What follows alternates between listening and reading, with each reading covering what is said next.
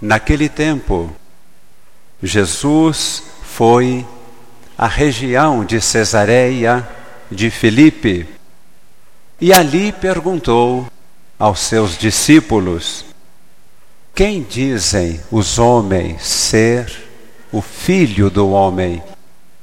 Eles responderam: Alguns dizem que é João Batista Outros dizem que é Elias, outros ainda que é Jeremias ou algum dos profetas. Então Jesus lhes perguntou: E vós, quem dizeis que eu sou? Simão Pedro respondeu: Tu és o Messias, o Filho do Deus vivo. Jesus lhe disse: Tu és feliz, Simão, filho de Jonas, porque não foi um ser humano que te revelou isso, mas o meu Pai que está nos céus.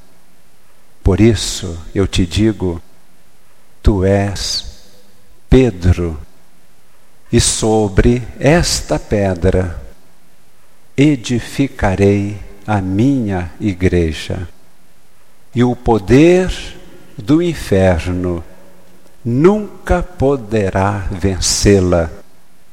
Eu te darei as chaves do reino dos céus.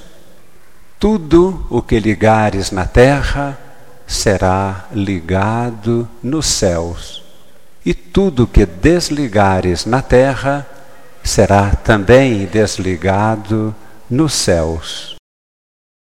Bem no início da igreja, eram poucos os cristãos em pequeno número, eram perseguidos pelo governo, reuniam-se às escondidas e uma noite, era costume deles estarem sempre em oração.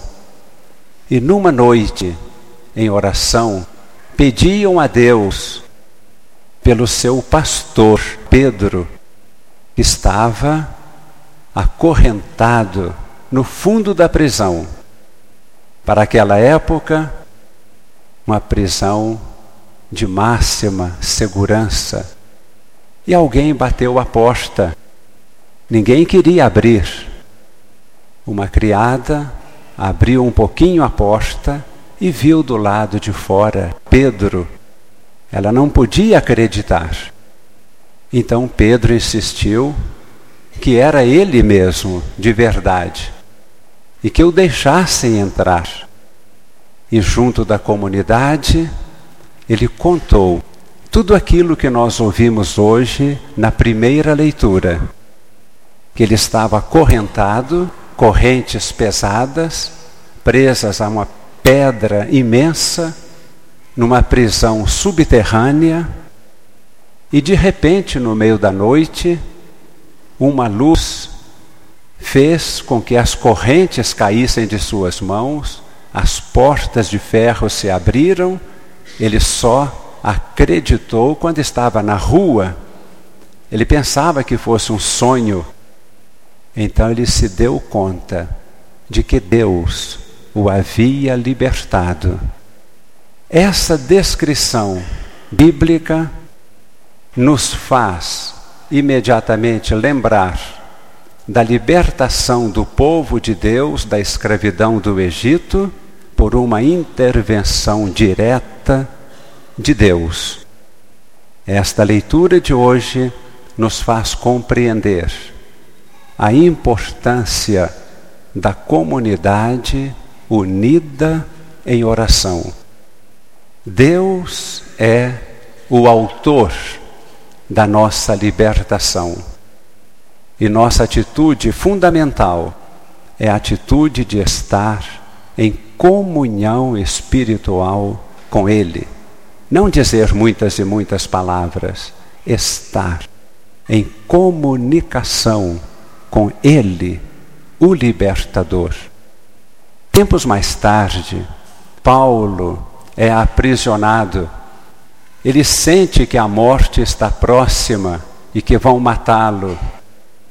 Ele sente no seu coração: combati o bom combate, terminei a grande corrida que devia fazer, mantive firme na fé.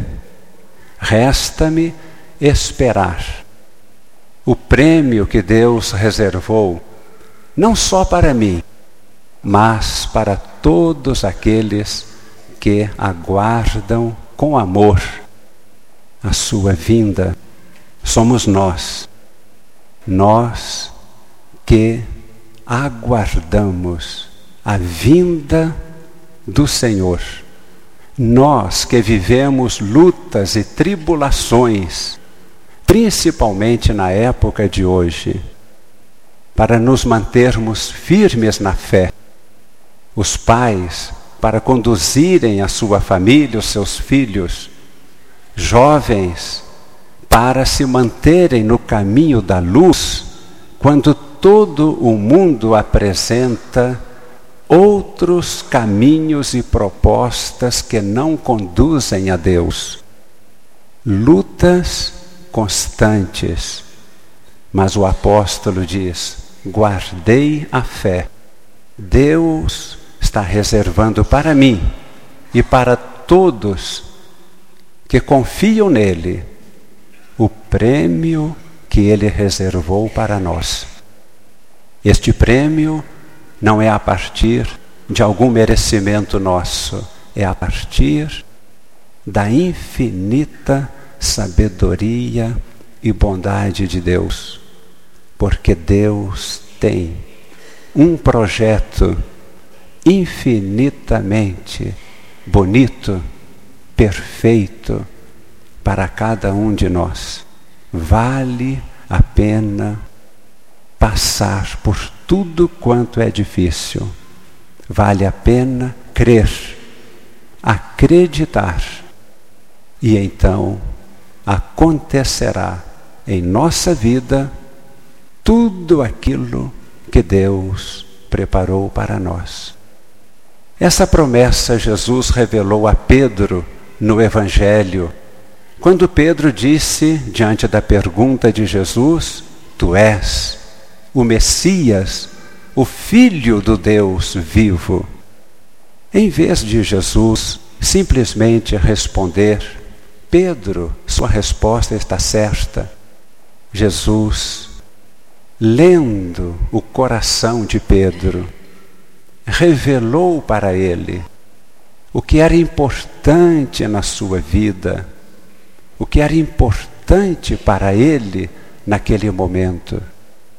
Jesus disse: As suas palavras não são palavras recebidas de uma ou outra pessoa. A sua resposta foi Deus, o meu Pai, quem revelou a você. Você, apesar de seus pecados, foi capaz de ter o coração aberto e perceber o que Deus lhe falou. E Jesus acrescenta: Por isso eu te digo, você é um alicerce, uma rocha, e sobre esta rocha construirei a minha igreja. Sabem que Jesus agora nesta missa, está dizendo estas mesmas palavras a cada um, cada uma de nós. Jesus nos diz: você está aqui, você tem fé, você tem uma vida a qual você procura conduzir a partir da luz de Deus.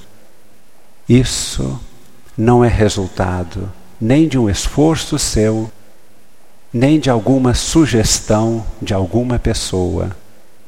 É porque o meu Pai, que é luz, está iluminando o seu coração. O meu Pai te concede o dom da fé. E sobre esta fé, rocha alicerce, diz Jesus, estou construindo até hoje a minha igreja. Não sobre a pessoa frágil, sobre a fé. E mesmo permanecendo frágeis e pecadores, como Pedro continuou frágil e pecador, a luz de Deus brilha em nós, porque Deus é muito grande. Deus é tão grande, o seu poder é tão incomensurável que ele realiza milagres exatamente através das maiores fragilidades que somos nós. Deus constrói o edifício mais sólido, a sua igreja, dentro dos nossos corações.